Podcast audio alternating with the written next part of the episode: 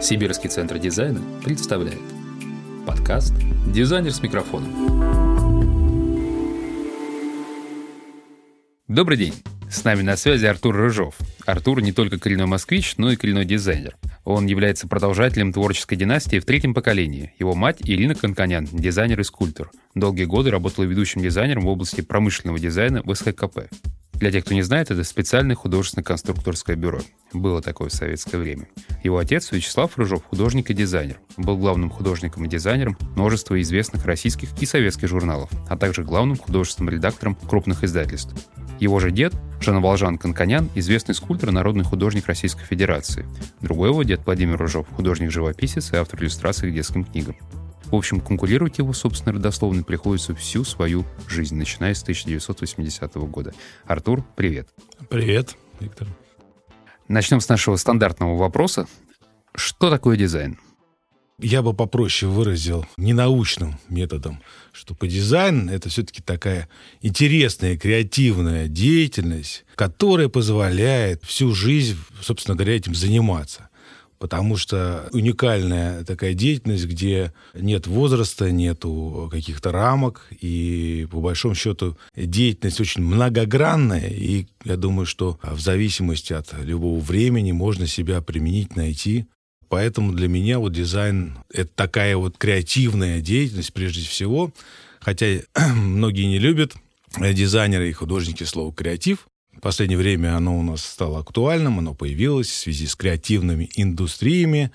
А я думаю, что это все-таки правильная терминология, потому что она раскрывает, ну, на мой взгляд, самую важную суть что ты должен находиться постоянно как э, дизайнер в каком-то инновационном потоке, информационном потоке, его отслеживать, его перерабатывать и, собственно говоря, производить какой-то интересный контент. Но это отчасти художественная деятельность, но в каком-то, опять же, малом своем разделе. Для меня, в принципе, дизайн — это функция, эргономика и эстетика. И это самое наверное, важное и, и понятное, думаю, для всех. Но все-таки результирующий вектор. Э, результирующий вектор — проектная деятельность, направленная на создание массового продукта, потребления, ну и так далее. Я тоже читал книжки в НИИТ. Да-да-да. Но, но, но это, это тезис, опять замечу, что в большей степени связан, конечно, с основами дизайна и с промышленным дизайном, как основами всего, в принципе, современного дизайна. Скажи, пожалуйста, вот ты родился в такой творческой, или, можно сказать, даже техничной, в хорошем смысле, угу. дизайнерском смысле, семье. Потомственный дизайнер. Ты как-то попытался э, стать кем-то другим, а не только дизайнером? Или все-таки ты сразу понял, что твой путь предопределен, и как такой юный подаван ты будешь джедаем? Честно говоря, не было никогда у меня такого конкретного понимания вектора развития. Я даже поступая в Строгановку до конца не знал, на какой факультет я буду поступать, потому что с детства, да, наблюдал все время. Извини, пожалуйста, да. а почему именно в Строгановку? Ты пытался поступить в другие а... вузы, или ты заранее решил, что вот Строгановка и только? Да как-то Строгановка находилась рядом с домом. Первое, второе. И дед мой учил в Строгановке в 50-х годах, и отец, и мать. Поэтому тут не то, что это было предрешено, сколько в те годы не было такого большого выбора институтов, по сути дела, да, может быть, я пошел в какой-то другой вуз. Но на тот момент... Те годы, мы о каких годах говорим а, сейчас? Ну, это конец 90-х годов, да, и тогда не было вариативности такой, которая есть сейчас. Был всегда художественный институт в большей степени Суриковка, ну и Строгановка, где зародилась методика дизайна в советское время, в 60-х годах, да, и поэтому ну, я меньше себя видел как художник, полноценный такой, да, а больше себя ощущал все-таки таким человеком, который хочет думать, хочет что-то придумывать, ну, наверное, если бы я полноценно стал скульптором, а я тоже лепил и продолжаю это делать, но, наверное, у меня было меньше каких-то таких вариативностей поиска себя, да, но, но вот как бы сложилось, как сложилось, я думаю, что... И ты поступил на... Я поступил на коммуникативный дизайн, на графический дизайн. Была трансформация, потому что у нас была такая, я бы сказал, великий педагог великий организатор Ксения Андреевна э, Кондратьева, которая вот в те годы создавала некую новую, пыталась создать новую модель э, для образования в дизайне, и мы тогда только начали ощущать, что такое рекламный дизайн. Ну, не просто там графический дизайн, да, вот вторая упаковка, как раньше было, а все-таки полноценно понимать, что дизайн направлен, опять же, на помощь или там на создание некого образа для, в первую очередь, для продажи продукции. Да? Потому что в советское время не было конкуренции, поэтому, ну, понятно, нет конкуренции, можно создавать красивый продукт, интересный, но в то же время немножко, скажем так, не выделяющийся на рынке, да? Скажи, пожалуйста, вот ты учился в университете, в академии, если быть точным, и в процессе ты уже начинал работать, или ты начал работать уже после окончания? Какой была твоя первая работа? В чем ты себя нашел, в чем ты себя ощутил, в чем ты сформировался как дизайнер?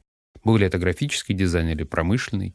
Опять же, тут получилось так, что мне не приходилось, конечно, искать какие-то заказы, так как мои родители работали в сфере дизайна и изобразительного творчества, да, и, ну, собственно говоря, я смотрел на них, помогал им где-то, ну и первые такие, скажем, такие ходки в дизайн были связаны с иллюстрациями в журналах, где там работал отец, ну и работал в фирме моей мамы, ну это была, можно сказать, одна из первых студий в постсоветское время, где были, конечно, различные заказы в разных областях дизайна, в большей степени, наверное, интерьерный дизайн, потому что это такая более прибыльная история была в то время. Ну, графический дизайн тоже, потому что открывалось очень много фирм и требовалось несметное количество дизайнеров на выполнение фирменных стилей и так далее. Поэтому, ну, где-то с 97 -го года я уже официально сильно работал и создавал и, насколько я понимаю, достаточно быстро пришел к преподавательской деятельности, собственно, в родной же академии. Нет,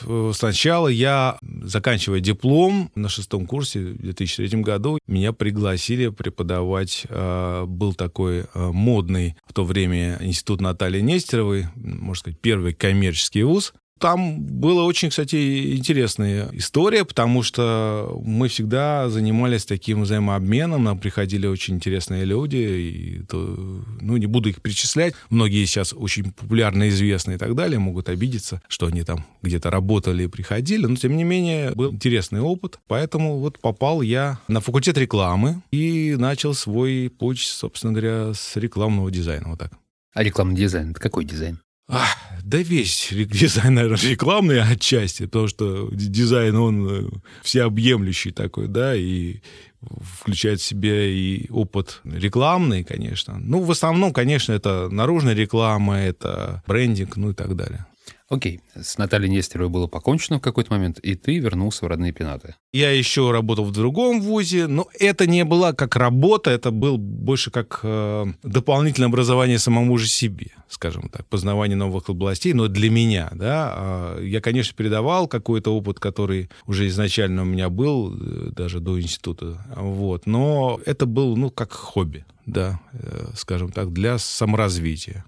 А потом в 2009 году я начал преподавать э, уже в родных пенатах, да, в Строгановке, на факультете промышленного дизайна и создал программу такую э, ну, не, не только инновационную, сколько междисциплинарную средство визуальных коммуникаций. И это мне позволяло вот находиться на грани между промышленным дизайном, графическим дизайном, ну, ну даже отчасти средовым дизайном, да, как сейчас принято говорить.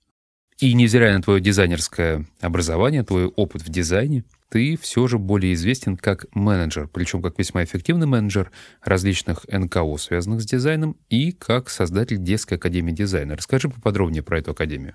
Большинство дизайнеров или художников вообще не очень любят преподавать, тем более преподавать э, детям. Не то, что не любят детей, да, сколько, ну, скажем так, это такая сфера своеобразная, воспитательная, э, педагогическая. А дизайнеры и профессиональные, естественно, не обладают такими познаниями и таким образованием.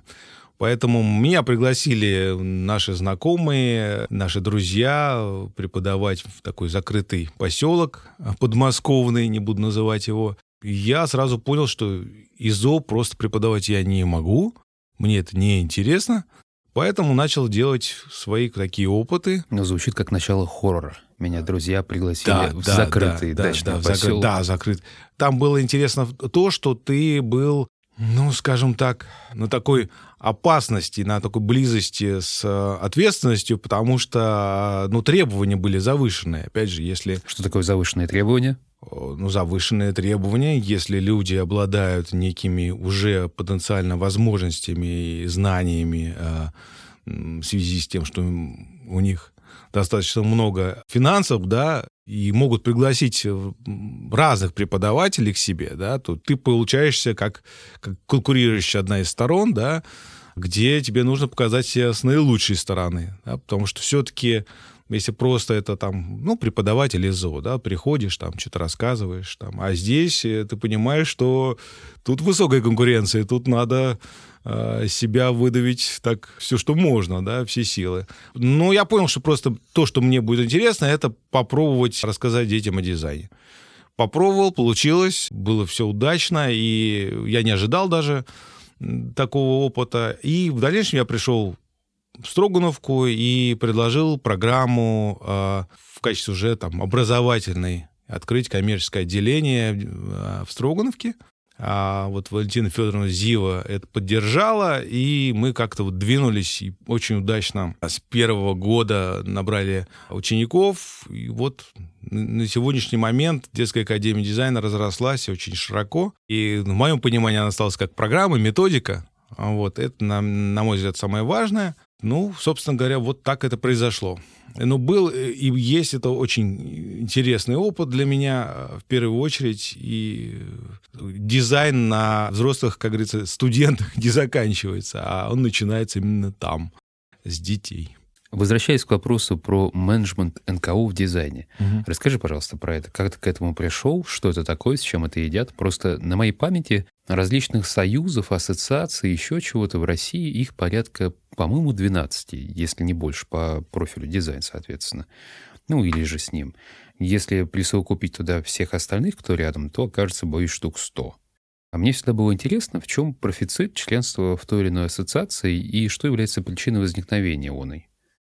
Ну, в первую очередь, если посмотреть на зарубежный опыт, и на сегодня вот можно увидеть, что в многих странах развитых этих ассоциаций, объединений достаточно много. Ну, если люди объединяются, значит, зачем-то это в принципе нужно. Но у нас, мне кажется, это, в принципе, хорошо, потому что появляется некая конкуренция. Ну, большинство, у многих дизайнеров есть недовольство сегодняшней ситуации, видение себя на рынке и вообще дизайна как такового. Поэтому, мне кажется, что первичная задача таких организаций — это объяс... сформировать некую повестку и объяснить э, потребителям, обывателям, кто мы такие, потому что большинство заказчиков, обывателей не, не знают, кто такие дизайнеры. Им кажется, что это художники какие-то, которые должны рисовать что-то красивое, интересное. И это тоже так, конечно, отчасти. Вот. Но, тем не менее, поэтому, мне кажется, ну, люди сами формируют эту повестку, и мы под нее постраиваемся, и мы организуем такого рода НКО, так назовем, там, как угодно их можно назвать. Ну, потом нужна некая дополнительная трибуна для того, чтобы продвигать свои уже наработки, идеи, мысли. Я думаю, что для этого.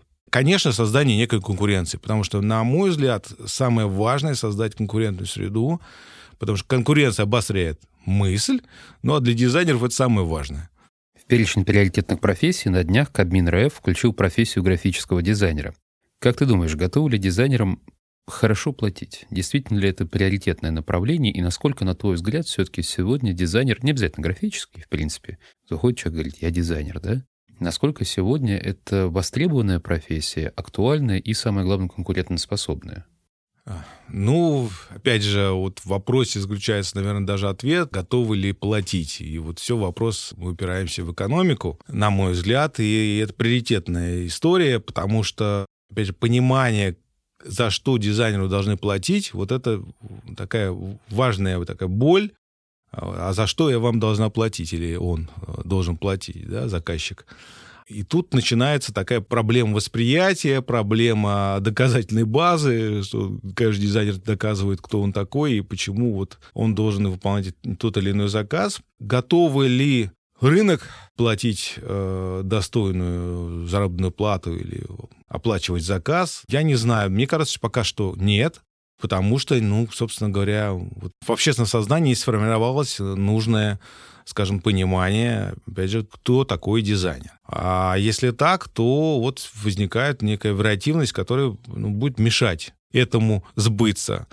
А вот почему графический дизайнер в этом перечне появился, это, конечно, радостно, это замечательно, но мне не, на, не совсем понятно, потому что графический дизайн, ну, это всегда был таким и остается, ну, а, ну скажем так, более свободным все-таки от неких э, жестких рамок, которые есть в дизайне э, в целом, там, в промышленном дизайне. Да, конечно, он зависим там, от типографии, от множества всяких факторов, но, тем не менее, позволяет э, ну, некую возможность дополнительного креатива, так скажем. И как он может повлиять сейчас на развитие инновационного потенциала страны, так назовем это, ну, тоже непонятно. В качестве пропаганды, может быть, да, окей в качестве оформления продукции, ну, для этого надо как раз создать э, конкурентоспособную дизайнерскую продукцию, а потом ее облекать в некую оболочку. Ну вот возвращаясь к этому, вопрос. На твой взгляд, существуют ли в современной России потребители авторского дизайна? Ну, я думаю, что существуют. Э, примеры этому есть. Опять же, авторство — такое понятие для России не совсем не то что изученное, сколько мало применяемое. Обсуждение вопросов авторства в дизайне и в искусстве, оно такое сложное. Почему? Потому что не было сформировано за долгие годы э, существования, ну, скажем так, ремесла. Раньше это были в древние времена, конечно, художники-ремесленники, да. Потом уже все преображалось, и, по сути дела, не было такой повестки, да, где авторство в России должно быть приоритетом. Да. В постпетровские времена появилась история авторства, да, потому что появилась, собственно говоря, живопись да, в России, как таковая, в Российской империи. Началось прототипирование, некое производство да, на основе европейских, как говорится, моделей.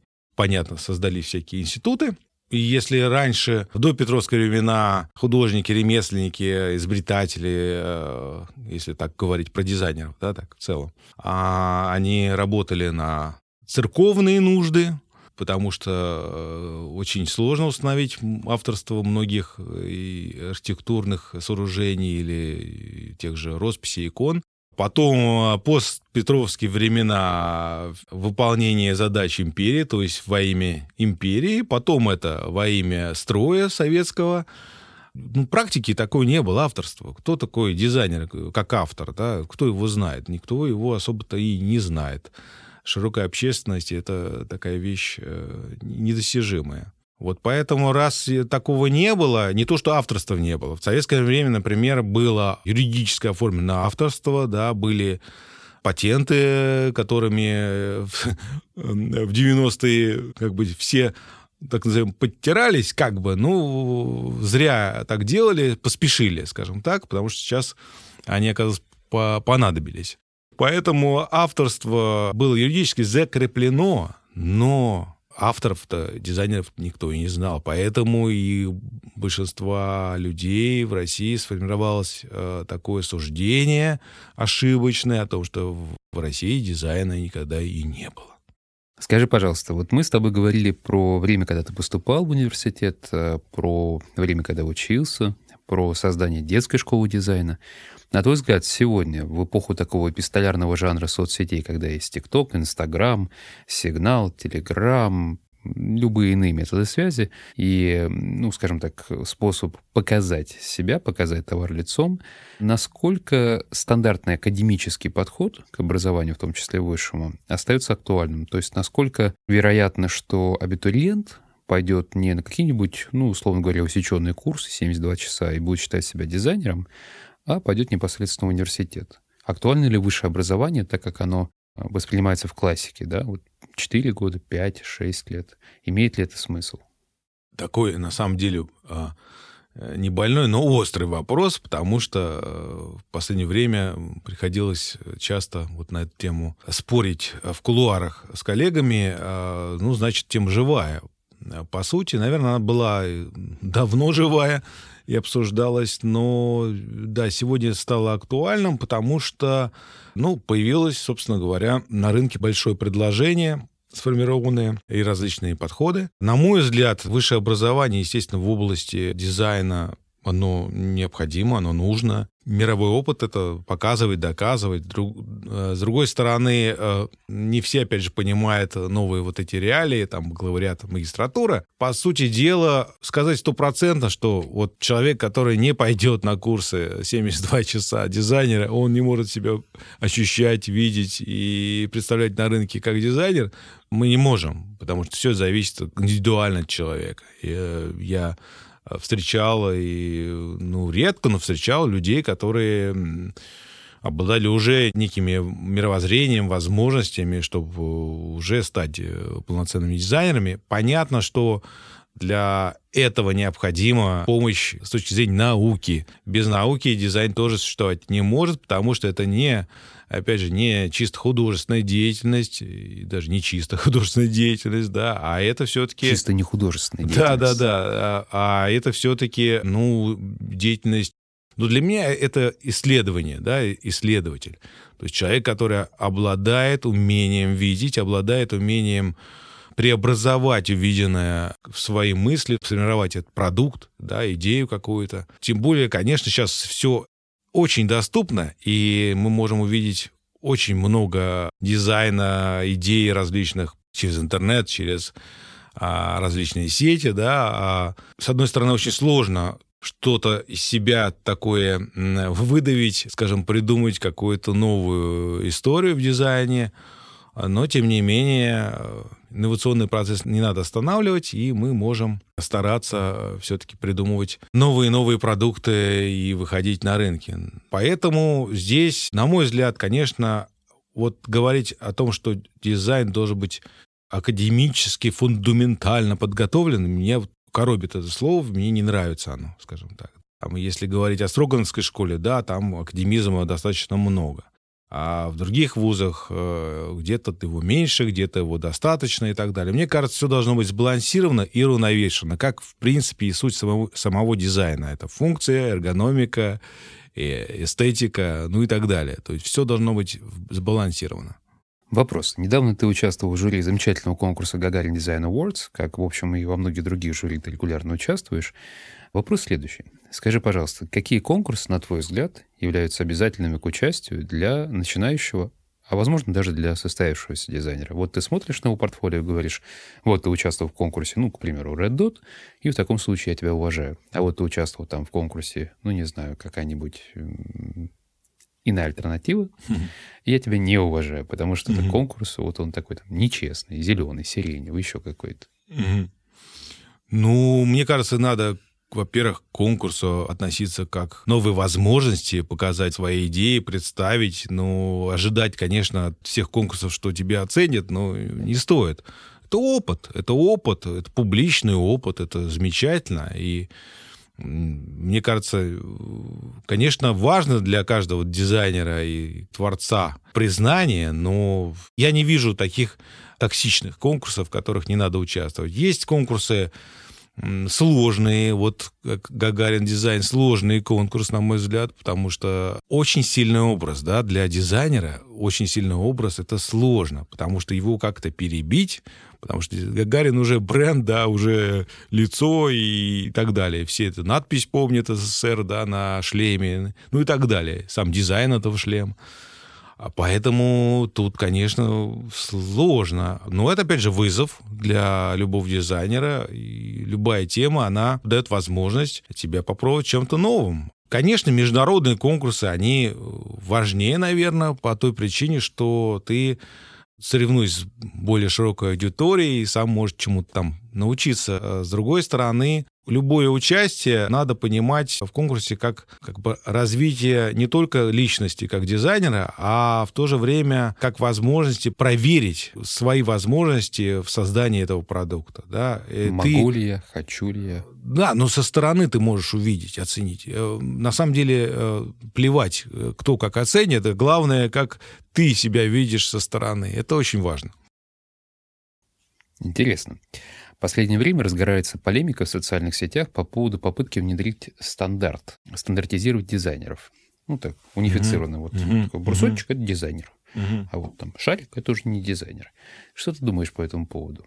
Ну, наверное, у меня нет такого однозначного, честно говоря, ответа. Я пока не пришел к какому-то... Ну, вот ты за точно. вакцинацию или против? Я и за, и за, и против, да?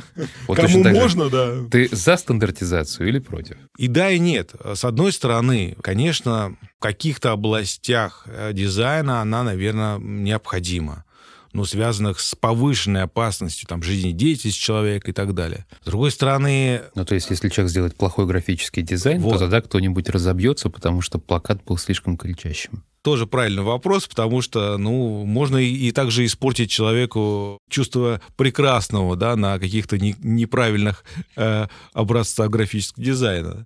С одной стороны, понятно, почему эта тема возникает, и, и она актуальна, наверное, для многих дизайнеров. Многие дизайнеры скажут, что да, давайте, вот мы сейчас станем дизайнером с бумажкой, да? Поставьте мне клеймо, что я дизайнер. Да, да, да. И они будут правы, но это просто борьба за рынок, да, по сути. Вот. С другой стороны, ну, мы не можем остановить э, молодежь, студентов, которые через интернет продают себя за, за ну, свои идеи, так скажем, э, за дешево.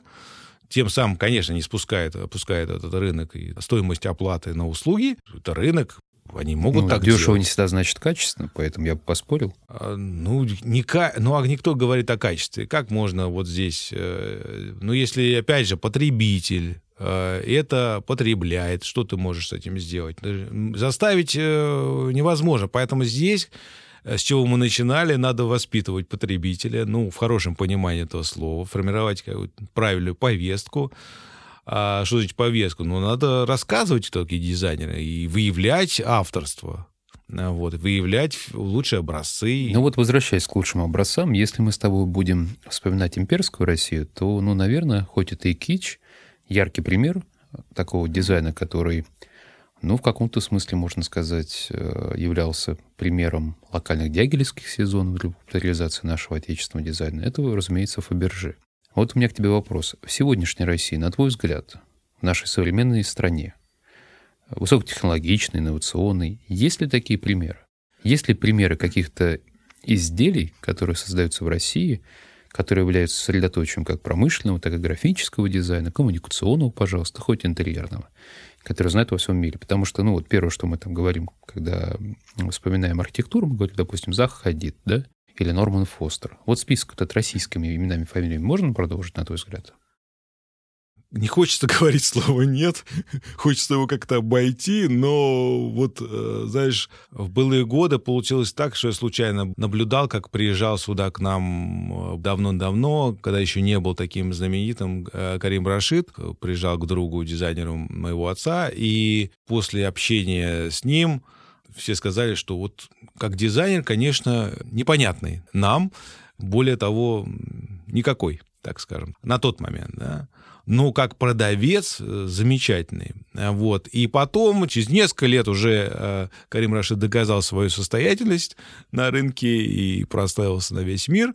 И он произносил фразы по поводу России, то, что говорил о том, что, ну, недословно, но что в России нет брендов. Э, многие стали возмущаться, обижаться, но здесь это, опять же, это факт, что в России вот мировых брендов э, таких э, на данный момент... Ну, первопричина этого в чем, на твой взгляд?